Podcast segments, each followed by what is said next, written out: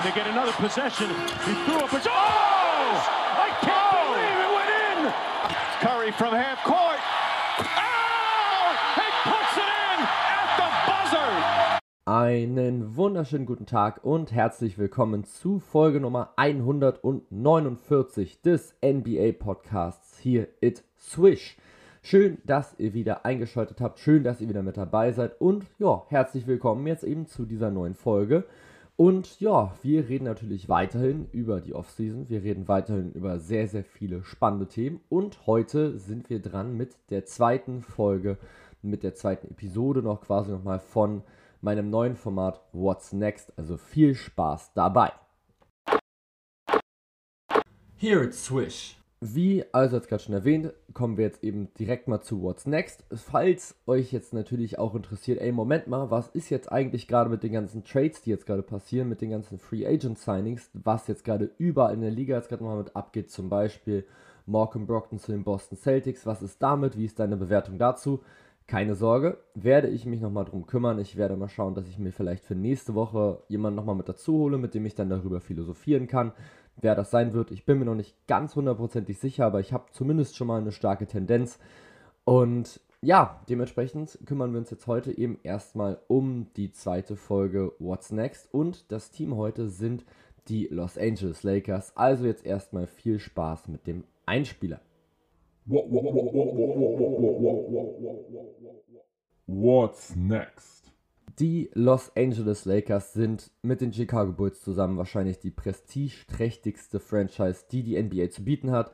Sie haben zusammen mit den Boston Celtics mit 17 die meisten Meistertitel in der gesamten Liga-Historie eingesammelt und gelten natürlich auch eben aufgrund einiger Spieler einfach als ja wahnsinnig ikonische Franchise. Natürlich vor allem jetzt erstmal Kobe Bryant, Shaquille O'Neal, davor aber natürlich auch schon Magic Johnson unter anderem da gibt es schon einfach unfassbar viele Spieler, die da einfach in dieser ganzen Historie nochmal mit oben rausploppen. Auch ein Kareem Abdul-Jabbar war ja zum Beispiel nochmal mit da. Ein Horace Grant war zum Beispiel noch mit da. Solche Spieler sind da eben einfach am Start gewesen. Einfach eine Franchise mit einer unglaublich großen Strahlkraft. Aber das hat natürlich auch Nachteile, denn wenn eine Franchise natürlich große Strahlkraft hat, dann steht sie natürlich auch einfach mal dauerhaft im Fokus und die Los, La die Los Angeles Lakers wollen jedes Jahr um die Meisterschaft mitspielen, wollen jedes Jahr die Chance haben, Titel zu gewinnen. Und das muss man ganz klar sagen, hat jetzt in der letzten Zeit nicht mehr so wirklich gut jetzt gerade mal mit funktioniert. Natürlich, sie haben 2020 in der Bubble die NBA Finals gewonnen. Und jeder, der mir jetzt gerade immer noch erzählt, ja, mh, hm, das war jetzt gerade so ein komischer Mickey Mouse Regen mit diesem ganzen Disney-Zeug, die waren da eben in dieser Bubble, das ist ja kein richtiger Ring. Natürlich ist das ein richtiger Ring die hatten da auch ein verdammt schweres Programm. Andere Teams hatten ja denselben leichten Weg in Anführungsstrichen ja gehabt und haben es nicht geschafft, diesen Titel zu gewinnen. Und dann haben sie ihm einfach in den Finals gegen den Miami Heat sehr, sehr gut ausgesehen und haben es dann eben geschafft, sich den 17. Meistertitel zu holen und damit dann eben gegen die Boston Celtics wieder auszugleichen, was eben die Meistertitel mit angeht. Das Problem waren vor allem dann die Jahre danach die letzten zwei Saisons jetzt gerade eben. Denn LeBron James war immer noch mit da, aber man muss ganz ehrlich sagen, die Lakers hatten sehr, sehr viel mit Verletzungen zu kämpfen, zumindest in der Saison 2020-21.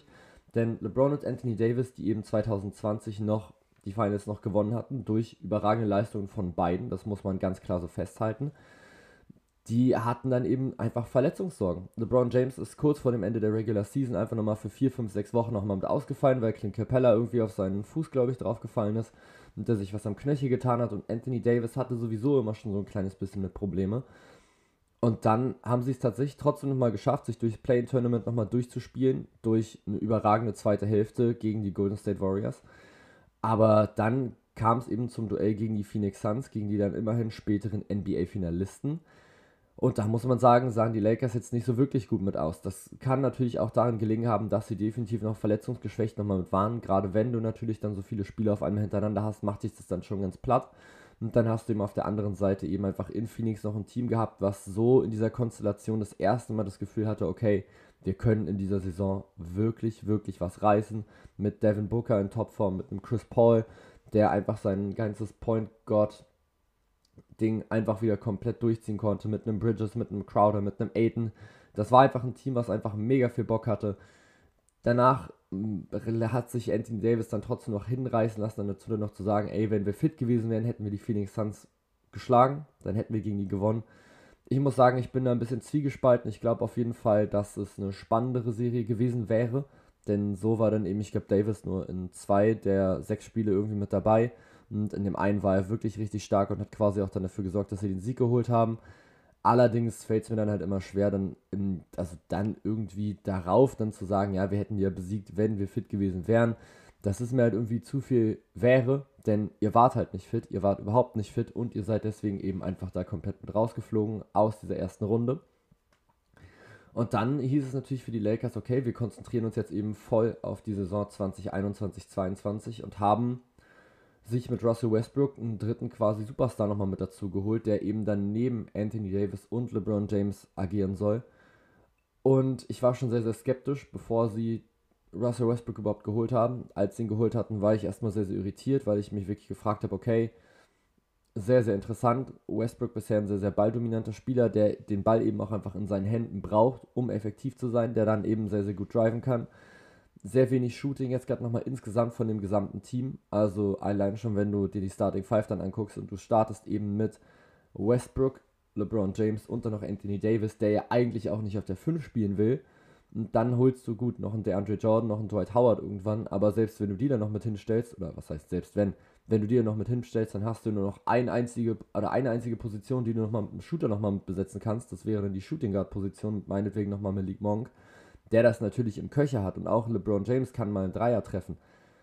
Sogar ziemlich hochprozentig mittlerweile. Aber ein Westbrook und ein Davis machen das dann halt eher selten. Das ist dann bei denen eher die Ausnahme. Und Dwight Howard oder der Andrew Jordan nehmen einfach gar keine Dreier. Und das ist eben nochmal so ein Ding, dass man sich vor der Saison schon überlegt hätte, okay, Natürlich ist das jetzt gerade ein Team mit drei Superstars, aber trotzdem heißt es jetzt gleich nicht direkt, dass das laufen muss. Und ja, genauso ist es dann letztendlich auch gekommen. Die Los Angeles Lakers haben nur 33 ihrer 82 Spiele gewonnen, haben also 49 verloren. Und man muss sagen, auch da war wieder Fitness so ein Faktor, denn Anthony Davis ist extrem oft aufgefallen, hat ausgefallen, hat glaube ich nur 30 Spiele, glaube ich, nur gemacht über die Saison. Auch LeBron James hatte natürlich immer wieder zumindest kleinere Sachen, aber zumindest jetzt nicht so richtig Großes. Letztendlich muss man aber sagen, der Einzige, der wirklich konstant quasi gespielt hat, war Russell Westbrook. Und ja, jetzt stehen die Lakers halt da, wo sie jetzt gerade stehen, nämlich mit drei sehr, sehr großen Verträgen. Und jetzt müssen sie jetzt halt irgendwie gucken, was sie da jetzt gerade rausholen. Und genau das machen wir jetzt. Genau darum kümmern wir uns. Das Ding ist halt, bevor LeBron James zu den Lakers gegangen ist, war ich auch schon so, mal gucken, wie das jetzt gleich läuft mit diesem Pairing mit Anthony Davis schon mal zusammen. Ich hatte nicht gedacht, dass es direkt von Anfang an so gut mitläuft, weil ich auch nicht gedacht hätte, dass LeBron es so gut schafft, sein Spiel umzustellen, quasi einfach nochmal und eben noch Perimeter belastender, sage ich nochmal, zu werden. Also noch mehr Würfe von draußen zu nehmen. Und wenn man das jetzt einfach mal kurz vergleicht mit dem, was er früher geworfen hat, dann war das schon wirklich, wirklich viel, was er raufgejagt hat. Also davor hat er in Cleveland natürlich mal so 5 Dreier pro Spiel mal genommen. Das war aber dann auch schon ziemliches Maximum. Seit jetzt eben bei den Lakers ist, hat er nicht ein Jahr unter 5,9 genommen. Das war sein erstes und jetzt eben im letzten Jahr sogar auf 8 Dreier pro Spiel nochmal mal nach oben geschraubt. Also wie sich LeBron James erstmal anpasst, ist erstmal wahnsinnig gut. Und dadurch hat er es dann zumindest nochmal ermöglicht, dass die drei theoretisch nochmal zusammen nochmal mitspielen können. Jetzt haben wir aber eben trotzdem genau dieses Fiasko was wir jetzt eben haben. Denn du hast, und das ist jetzt eben einfach ein Riesenproblem für die Los Angeles Lakers, du hast einfach drei Spieler, die verdammt viel verdienen. Und dann hast du halt nicht mehr so viele, mit denen du dann halt noch was traden kannst. Und das ist wirklich so ein Ding, das ist nicht so einfach. Du musst jetzt entweder versuchen, dass du jetzt Westbrook wegtradest gegen einen anderen großen Vertrag. Aber dann ist halt die Frage, was bekommst du nochmal mit zurück? Denn klar, Russell Westbrook hat jetzt keine schlechte Saison gespielt im letzten Jahr, aber Russell Westbrook stand eben trotzdem sehr, sehr stark nochmal mit in der Kritik. Einfach nur, weil es halt eben so gewirkt hat, als hätte er defensiv einfach keine Lust gehabt. Und als hätte er offensiv, oder als wäre er einfach offensiv wieder in seine alten Muster wie teilweise wieder mit reingefallen. Ich finde, am Anfang ging es noch, da hat er wirklich wenige Dreier genommen. Aber umso länger die Saison irgendwie so fortgeschritten ist, umso mehr Dreier hat er wirklich nochmal mit versucht. Er hat immerhin knapp 30% jetzt getroffen. Das ist jetzt für ihn nicht so schlecht. 3,4 pro Spiel hat er genommen, das ist schon in Ordnung. Er hat 44% aus dem Feld getroffen, 18,5 Punkte, 7 Rebounds, 7 Assists. Das klingt jetzt erstmal alles nicht so wirklich schlecht, aber wie gesagt, die Offensive ist leider eben nur eine Seite der Medaille und die Kehrseite ist dann eben die Defense. Und die war eben von Russell Westbrook teilweise, ja, ähm, Matador-mäßig. Also wie so ein Stierkämpfer, einfach mit so einem roten Tuch und durchgelaufen lassen und viel Spaß. Und das ist eben ein riesengroßes Problem gewesen. Trotzdem hat er immerhin 78 der 82 möglichen Spiele gemacht. LeBron James, ich habe es jetzt hier gerade nochmal geöffnet, 56. Anthony Davis sogar doch immerhin nochmal 40. Aber trotzdem war das natürlich nicht die Saison, die sich die Lakers erwartet hatten. Die Lakers hatten jetzt gerade erwartet, direkt von Anfang an mit dieser Big Three angreifen zu können. Und das ging eben einfach mal komplett mit in die Hose. Und natürlich müssen sie jetzt schauen, wie kann ich mich jetzt nochmal jetzt noch mit verbessern. Du hast als weiteres Trade Piece hättest du Taylor Horton Tucker nochmal mit gehabt. Das Problem ist, Taylor Horton Tucker hat einfach eine Saison gespielt, die absolut unterirdisch einfach nochmal mit war. Das muss man, finde ich, genau so festhalten. Er hat natürlich 10 Punkte pro Spiel geholt, aber eben bei nur 42% aus dem Feld und auch nur 27% von draußen, war also super ineffektiv mit unterwegs. Hat von den 60 Spielen, die er gemacht hat, ist er nur 19 Mal gestartet und das eben, obwohl Davis und auch LeBron James teilweise wirklich krass auch ausgefallen sind und das darf eigentlich nicht passieren. Das darf nicht sein, dass ein Taylor Horton Tucker, dem du natürlich jetzt nur in Anführungsstrichen 9,5 Millionen zahlst, aber den du eben vor der letzten Saison noch wirklich gut hättest traden können. Es waren wirklich viele Leute einfach nochmal mit an ihm interessiert. Es waren viele andere Teams dabei. Und irgendwie hätten sie auch Lowry und DeRozan, glaube ich, nochmal mitholen können, aber da sie irgendwie Taylor Horton Tucker nicht abgeben wollten, hat es dann nicht funktioniert. Und wenn ich sowas höre, und das, das, das geht gar nicht. Also klar, Taylor Horton Tucker hat schon durchaus mal kleines Talent mal gezeigt. Das Problem ist aber, die Los, die Los Angeles Lakers sind eine Win-Now-Franchise. Warum? Wegen LeBron James, wegen der Altersstruktur. LeBron James ist einfach jetzt in einem Alter, wo er jetzt nochmal alles gewinnen muss. Der Mann ist jetzt 37 Jahre, wird Ende des Jahres 38 und irgendwann kann er dich nicht mehr so krass auf dem Rücken tragen, wie er es jetzt schon wieder gemacht hat. Er hat 30 Punkte, 8 Rebounds und 6 Assists geholt.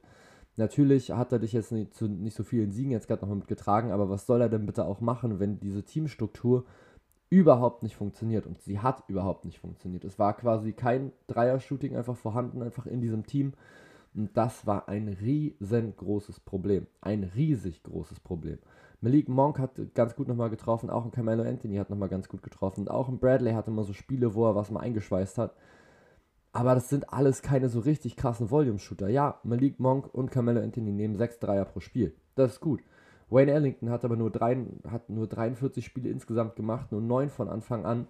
Hat 5 Dreier genommen, auch 39%, auch völlig in Ordnung. Aber es ist einfach zu wenig. Viel mehr kommt nämlich dann nicht mehr. Tylen Horton Tucker 0,8 Dreier-Treffer pro Spiel. Austin Reeves 0,9 Dreier-Treffer pro Spiel. Russell Westbrook eben ein. Anthony Davis 0,3, wenn er gespielt hat. 0,7 Stanley Johnson, das ist alles kein Shooting. Und mit Trevor Ariza hast du dir halt auch nochmal einen Typ nochmal reingeholt, der in der gesamten letzten Saison 24 Spiele gemacht hat und in diesen 24 Spielen 0,8 Dreier pro Spiel für dich eingeschmissen hat. Also quasi nichts. Und das ist ein riesig großes Problem was die Los Angeles Lakers haben. Sie haben kein Shooting und sie haben jetzt gerade einfach nicht viele Möglichkeiten, das zu verändern. Einfach nur, weil sie nicht viele Leute haben, die sie jetzt eben nochmal mitholen können. Bislang muss ich sagen, die Offseason, die sie jetzt gerade haben, gefällt mir jetzt trotzdem erstmal nicht so schlecht. Du hast erstmal mit Troy Brown Jr. nochmal einen Spieler, von dem ich durchaus nochmal was halte. Du hast mit Juan Toscano Anderson von den Golden State Warriors nochmal einen Spieler geholt, der jetzt erst Meister geworden ist, der natürlich erstmals gerade viel nur auf der Bank saß, der aber immerhin einen verdammt guten Einsatz einfach hat, der einfach ein guter Hustle-Player ist und sowas brauchst du einfach nochmal mit in so einem Team. Sehr, sehr interessant wird für mich auch Lonnie Walker von den San Antonio Spurs, der jetzt auch nochmal geholt wurde, denn auch das ist für mich ein Spieler, der sehr, sehr interessant ist, der auf jeden Fall offensives Potenzial hat und der defensiv auch schon gute Ansätze auf jeden Fall schon mit gezeigt hat. Vor allem die Offensive wird dann aber eben sehr, sehr spannend. Auch Damian Jones, neuer Center, nächster spannender Spieler. Und das, das ist halt so, das sind halt dann so Dinger, die sind halt wirklich, wirklich wichtig. Das Problem ist halt, du verlierst natürlich mit Malik Monk eben einfach mal den Spieler, der dir im letzten Jahr einfach am meisten Shooting quasi nochmal mit reingebracht hat. Und dieses Shooting, was du da jetzt gerade verlierst, musst du jetzt wieder versuchen mit reinzuholen. Und man hört jetzt natürlich von diesen ganzen Trade-Gerüchten um wohl Kyrie Irving und Russell Westbrook. Und ich muss sagen, das wäre natürlich für die Lakers ein absoluter Win. Ich glaube, da müssen wir jetzt nicht großartig drum herum reden es gibt schon sehr, sehr viele positive Faktoren, wenn LeBron James und Kyrie Irving zusammen in einem Team spielen. Das letzte Mal, als sie es getan haben, sind sie nämlich Meister geworden. Das große Problem ist, was ich dann wieder habe, ist dann die ganz, ganze Teamchemie-Ding. Denn LeBron James und Kyrie Irving haben, wie gesagt, schon mal zusammengespielt. Kyrie Irving ist danach weggewechselt nach Boston, weil er sein eigenes Team haben wollte und hat dann noch nachträglich immer wieder so ein kleines bisschen Schüsse in Richtung LeBron abgefeuert, so nach dem Motto, ja, guck mal, so ich hätte es halt auch ohne LeBron geschafft, so nach dem Motto. Er hat sich dann später dafür nochmal mit entschuldigt, als er halt eben gemerkt hat, okay, dieses ganze Leadership-Ding in Boston, das kann ich vielleicht doch nicht so gut, wie ich dachte. Und vielleicht hat LeBron da doch nochmal einen besseren Job gemacht, als ich es als ich's damals gesehen habe. Letztendlich war das dann aber trotzdem mal so, dass Kyrie Irving natürlich, oder es ist so, dass Kyrie Irving kein einfacher Charakter ist, mit dem du erstmal klarkommen musst. Und natürlich hat er eben durch seinen Superstar-Status schon einen gewissen Einfluss. Dann ist die Frage, wie gut funktionieren, also menschlich jetzt, Anthony Davis und Kyrie Irving nochmal mit zusammen. Auch wieder so ein Faktor, den ich sehr, sehr interessant nochmal mit finde.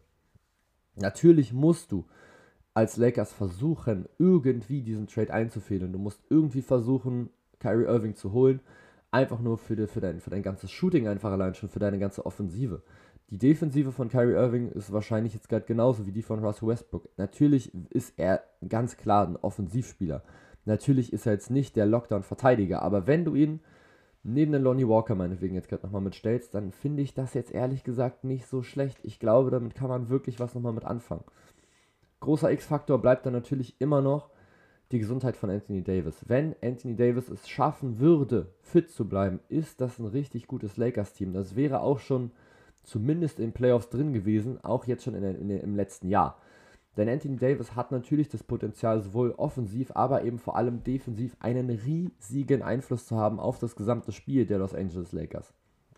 Und ich finde, das sieht man einfach wunderbar, wenn man sich das Defensivrating einfach mal anguckt von den Los Angeles Lakers, nämlich unter Frank Vogel, also das heißt unter dem Coach, unter dem sie Meister geworden sind. Wir haben erstmal natürlich sein erstes Jahr, sein Meisterjahr, wo sie einfach mit 106,3, ich glaube, die beste Defense der Liga hatten, auf jeden Fall sehr, sehr weit mit da vorne waren. Also Defensivrating von 106,3.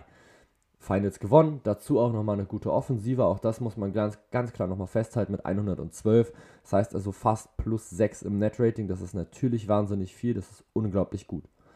Dann hatten wir das Jahr danach, wo sie immerhin nochmal in die Playoffs reingekommen sind, auf Platz 7 ja dann letztendlich, weil sie eben das erste Spiel gewonnen haben im Play-In-Tournament und dann halt in der ersten Runde rausgeflogen sind ohne Anthony Davis.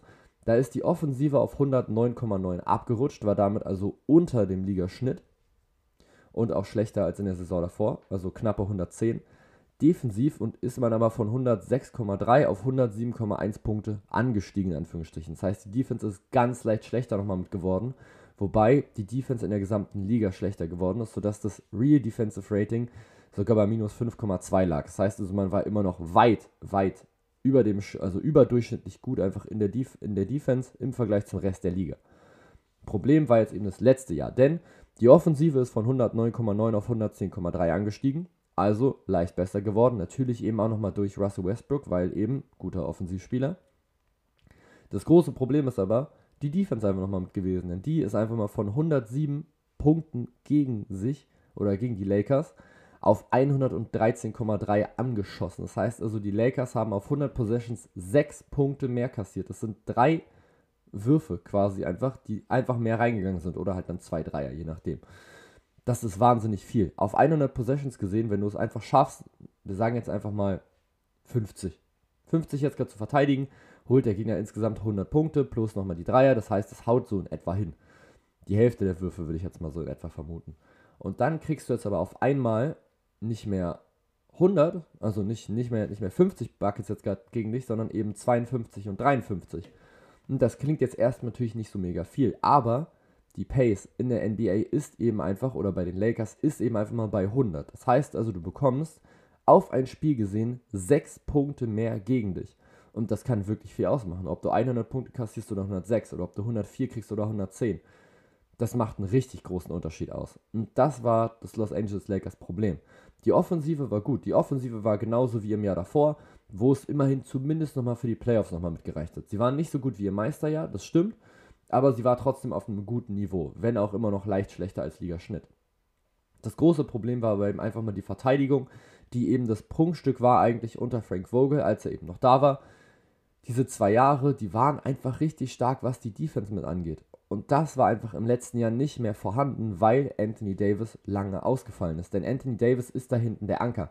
Anthony Davis ist der Typ, der einfach unter dem Korb steht und auch einfach durch seine ganzen Instinkte und eben natürlich auch nochmal durch seine Länge, durch seine Athletik es dir wahnsinnig schwer macht, gegen ihn zu punkten. Nimmst du diesen Typen raus, hast du natürlich auf einmal viel, viel weniger defensive Präsenz. Das ist ja wohl völlig logisch. Ob du jetzt gerade einen Dwight Howard oder einen DeAndre Jordan hinstellst, ist jetzt hier erstmal nicht so wirklich wichtig. Denn Fakt ist, beide sind natürlich nicht auf dem Level von Anthony Davis. Meinetwegen jetzt auch nicht mehr. Wenn man jetzt gerade nochmal über Dwight Howard nochmal mitredet, der zumindest mal Defensive Player of the Year mal war, wenn ich das richtig im Kopf habe. Und natürlich ist Anthony Davis da einfach ein super wichtiger Faktor. Ich meine, der hat jetzt in der letzten Saison, in der er jetzt wirklich nicht viel gespielt hat, pro Spiel 1,2 Steals und 2,3 Blocks geholt. Pro Spiel. Das ist wirklich viel. 2,3 Blocks ist richtig, richtig gut. Und dazu dann eben auch nochmal über einen Stil. Das heißt also, der ist in der Defensive einfach mal Elite. Der kann das verdammt gut. Wenn der aber natürlich auffällt, reißt er eben einfach ein Riesenloch da nochmal mit rein. Kommen wir jetzt aber mal zu dem Hauptthema, nämlich wie verbessert man jetzt gerade diese Lakers-Franchise? Und ich glaube, es wird sehr, sehr schwierig, das zu verbessern. Du musst jetzt natürlich irgendwie versuchen, diesen Westbrook-Irving-Trade einz einzufädeln. Musst du. Du musst dieses Risiko gehen, denn wie gesagt, du hast keine großartigen Alternativen. Klar, du holst ja dann eben in Kyrie Irving keinen leichten Charakter mit rein. Du holst dir aber zumindest schon mal einen Spieler mit rein, mit dem LeBron schon mal zusammengearbeitet hat. Ich glaube, Kyrie weiß jetzt eben auch, was er an LeBron nochmal mit hat. Und das kann ein wichtiger Faktor nochmal mit sein. Allein schon das Shooting und einfach nochmal so diese offensive Creation, die Kyrie Irving mit reinbringt, wäre einfach Gold wert für die Lakers. Und das Ding ist, du hast, was Russell Westbrook angeht, du hast keine Alternativen. Und das ist so dieses große Problem, was du eben hast, wenn du drei riesengroße Verträge hast. Du musst eigentlich einen dieser, einen dieser drei Spieler irgendwie wegtraden, wenn du einigermaßen was Großes denn zurückhaben willst. Ist ja auch logisch. Du kannst ja nicht sagen, okay, wir hauen jetzt Horton Tucker, Troy Brown, Kendrick Nunn, Damian Jones, Toscano Anderson und Malik Monk zusammen, denn dann hast du immer noch gefühlt nur 20 Millionen.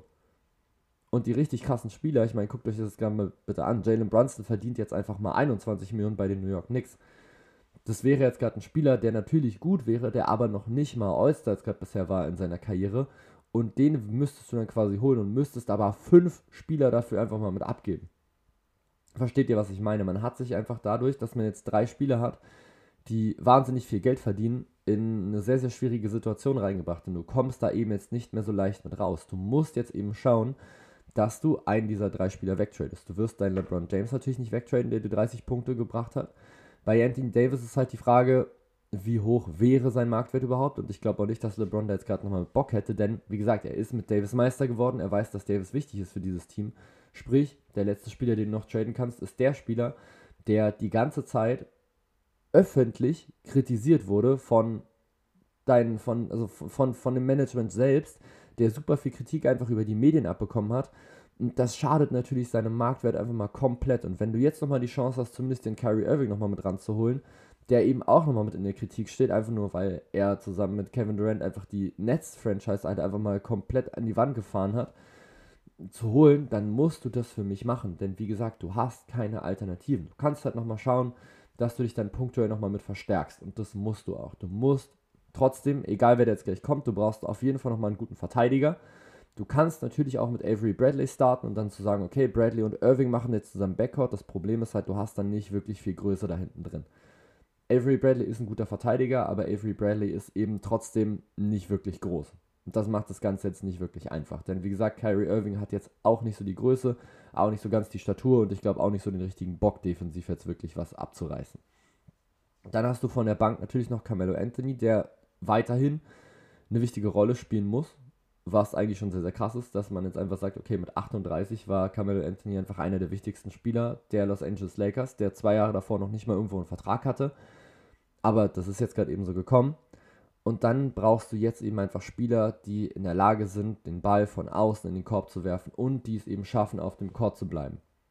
Du brauchst jetzt gerade keinen Trevor Ariza, der dir 24 Spiele jetzt gibt in der nächsten Saison, sondern du brauchst jetzt verdammt nochmal konstante Schützen.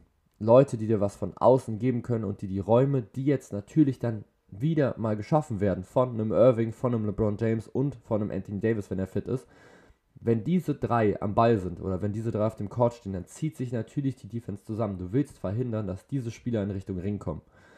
Kyrie Irving ist, hat wahrscheinlich das beste Layer-Package, was wir in der gesamten Liga haben, ist wahnsinnig kreativ, hat eins der besten Ballhandlings, wenn nicht sogar das beste Ballhandling der aktuellen Liga Und der kommt immer wieder durch zum Korb. Sprich, die Defense zieht sich dann nochmal mit zusammen, damit er halt da einfach nicht so gut dann durchkommt. Was kann also passieren?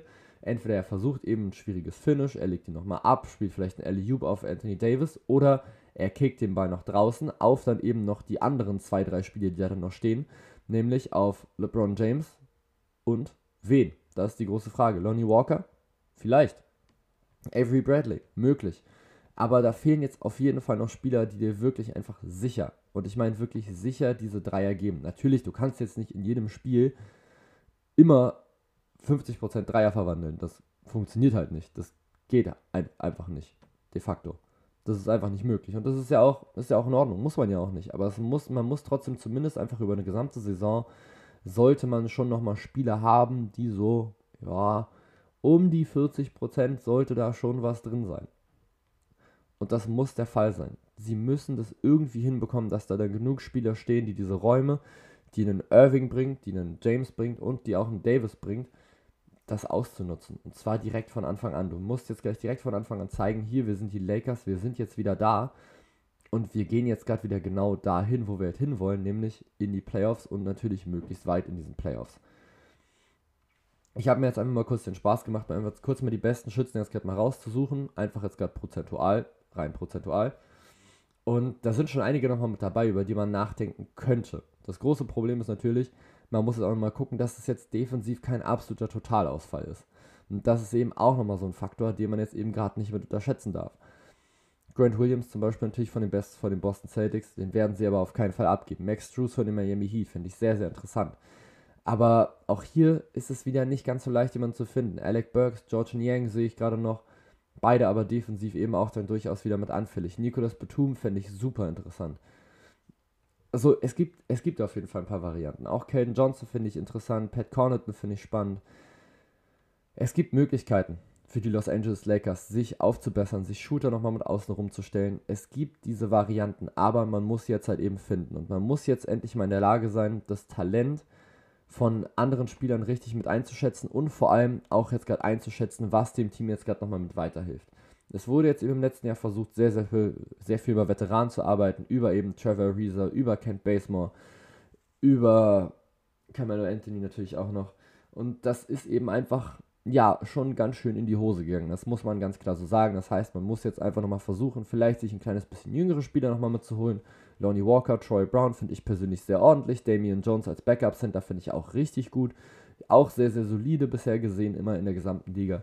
Und jetzt geht es eben darum, erstmal natürlich jetzt gerade versuchen, diesen Kyrie Irving Trade mit einzufädeln, sich Kyrie Irving zu holen, denn auch der hat eben in der letzten Saison 41,6% seiner Dreier verwandelt, war also einfach mal ganz entspannt auf Platz 9, was die Dreier-Percentage angeht, eben in der gesamten Liga.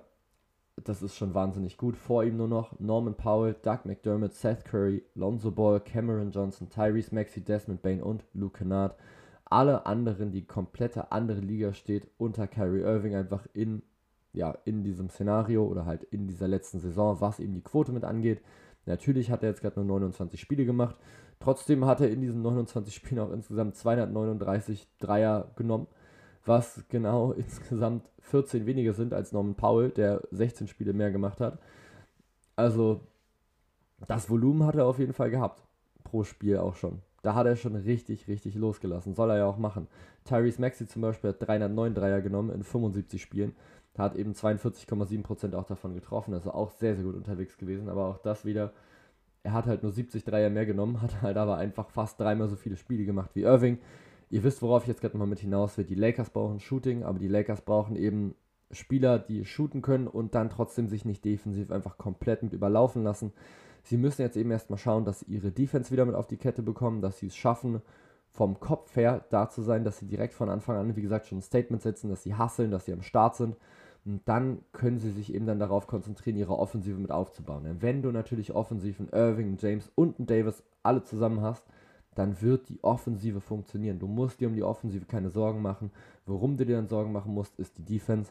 Und das ist eben das, wo die Los Angeles Lakers für mich jetzt gerade mit ansetzen müssen. 3D-Spieler werden natürlich immer beliebter in der Liga und wir sehen jetzt natürlich auch alle gerade warum.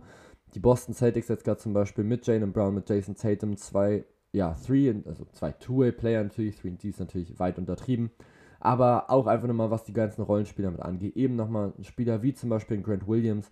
Das sind einfach wichtige, wichtige Pieces einfach gerade in, wenn es dann eben in die Playoffs geht, die in der Lage sind, die besten Spieler des Gegners zu verteidigen und dir dann offensiv zumindest das Shooting von draußen nochmal mitzugeben. Danny Green finde ich ist da auch immer ein sehr, sehr gutes Beispiel. PJ Tucker ist immer dann nochmal so ein Typ dann dafür.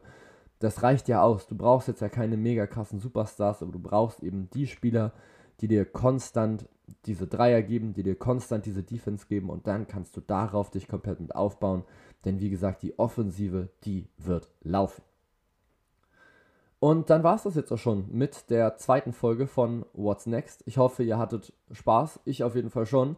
Ich, es tut mir sehr leid, falls ich mich jetzt gerade nochmal wiederholt habe. Ich war jetzt das Wochenende über ein bisschen im Urlaub und muss sagen, ich muss mich davon nochmal ein bisschen erholen. Das war jetzt, ähm, war ein Männerurlaub, dementsprechend ist relativ viel Alkohol geflossen und ja, Dementsprechend kann es sein, dass ich vielleicht noch nicht so hundertprozentig ganz auf der Höhe mit bin. Nächste Woche, wenn wir uns wieder hören, werde ich das aber auf jeden Fall sein. Da werde ich mir, wie gesagt, jemanden nochmal mit dazu holen und wir werden über die bisherigen Trades reden. Wir werden schauen, wie stellen sich jetzt zum Beispiel die Atlanta Hawks jetzt nochmal mit auf. Trey Young und DeJounte Murray nochmal zusammen im Backcourt. Sehr, sehr spannendes Pairing.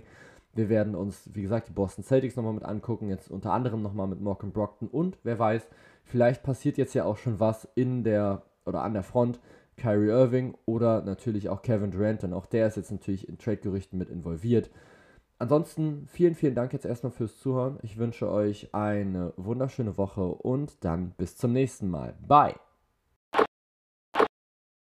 Here it's Swish.